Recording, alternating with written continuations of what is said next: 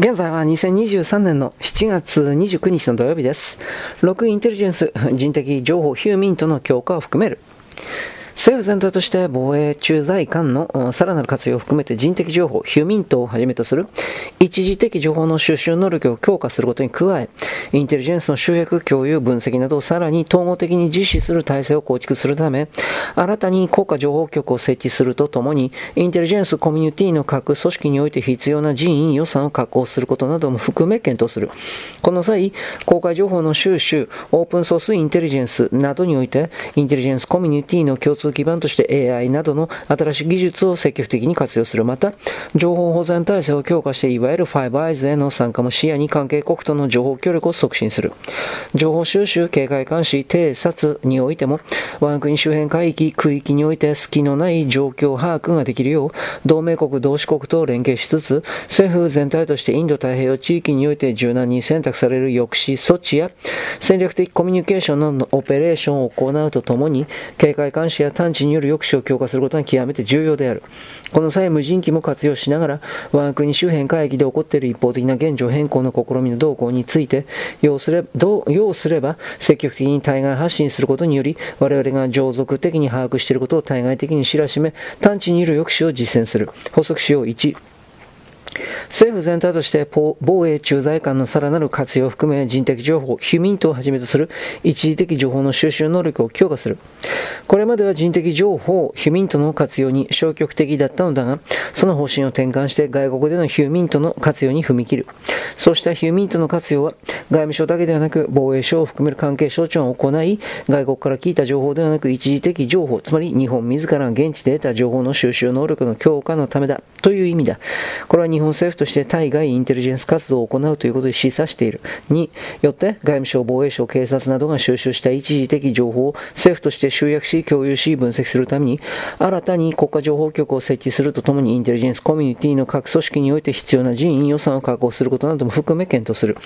実は、第二次安倍政権の下で国家安全保障会議とその事務局である国家安全保障局が創設され、外交インテリジェンス、経済、軍事を統合した国家安全保障戦略を推進する体制が構築された。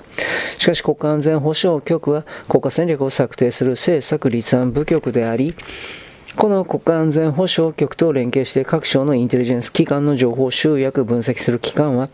内閣情報調査室が代行しているだけであった。そこで今回国家情報局を新設するとしたわけだ。組織名まで明記したということは実際にそうした動きがあるということだと思われる。そしてヒューミントの活用を含めてインテリジェンス強化のために必要な人員予算を確保するとしているわけだ。3、公開情報の収集、オープンソースインテリジェンスにおいてインテリジェンスコミュニティの共通基盤としての AI AI などの新しい技術を積極的に活用する。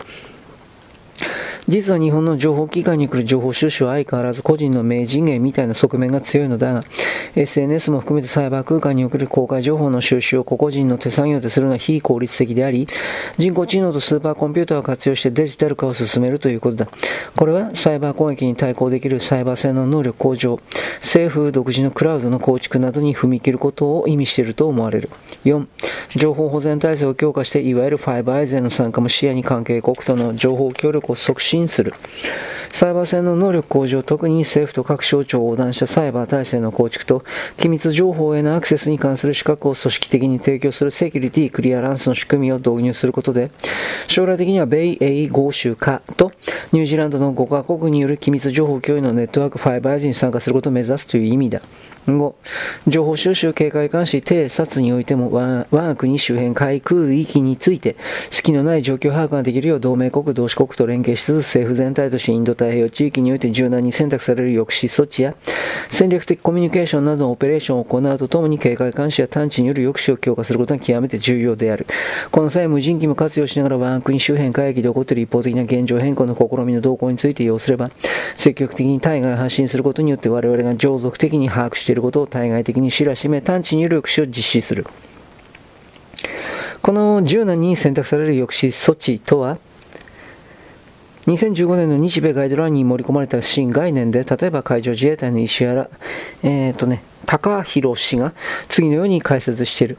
FDO とは、危機発生時に部隊の展開などを通じて相手側に東方の意図と決意を伝え、抑止を図るものである。一例を挙げれば1996年に中国が台湾の総動選挙を妨害するために台湾海峡でミサイル演習を行ったことに対して、アメリカが空母2隻を台湾海峡近海に派遣して事態の沈静化に成功した。この時は米海軍のみが展開したが、今後は日米共同で同様の対処が可能となるのである。また、戦略的コミュニケーションはアメリカで頻繁に行う使われている軍事用語であって、国家として統一された意思のもと、外交、軍事、経済など国家の諸活動を実施、相手に正しい狙った通りのメッセージを伝える努力、その組み合わせ、取り組み方という意味であり、その背景について石原氏は次のように説明している。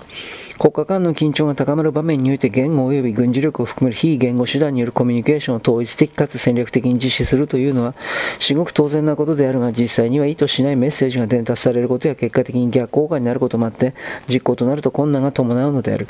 中国は軍事や戦争に関して物理的手段のみならず、非物理的手段も重視しているとみられ、三戦と呼ばれる世論戦、心理戦及び法律戦を軍の政治工作の項目に加えたほか、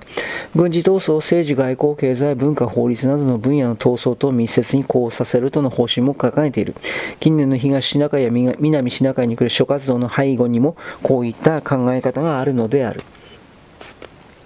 FD FDO や SC 戦略的コミュニケーションは中国のこのような活動に対抗する重要な方策であるのだ。要はアメリカと連携して中国や北朝鮮にこちらの意図を伝えることで相手の行動を抑止するという行動をインテリジェンスとしてインテリジェンスとして実行するようにしたいということだ。合わせて相手の行動を逐一把握していることを知らせて相手を抑止する探知にいる抑止も可能となるよう中国、北朝鮮の軍事外交及び秘密行動について徹底的に調査分析できる力を日本として身につけたいとしているわけだ。いわば軍事力による抑止力とともにインテリジェンスによる抑止力も持とうとしているわけである。はい、ここまでよろしく。ごきげんよう。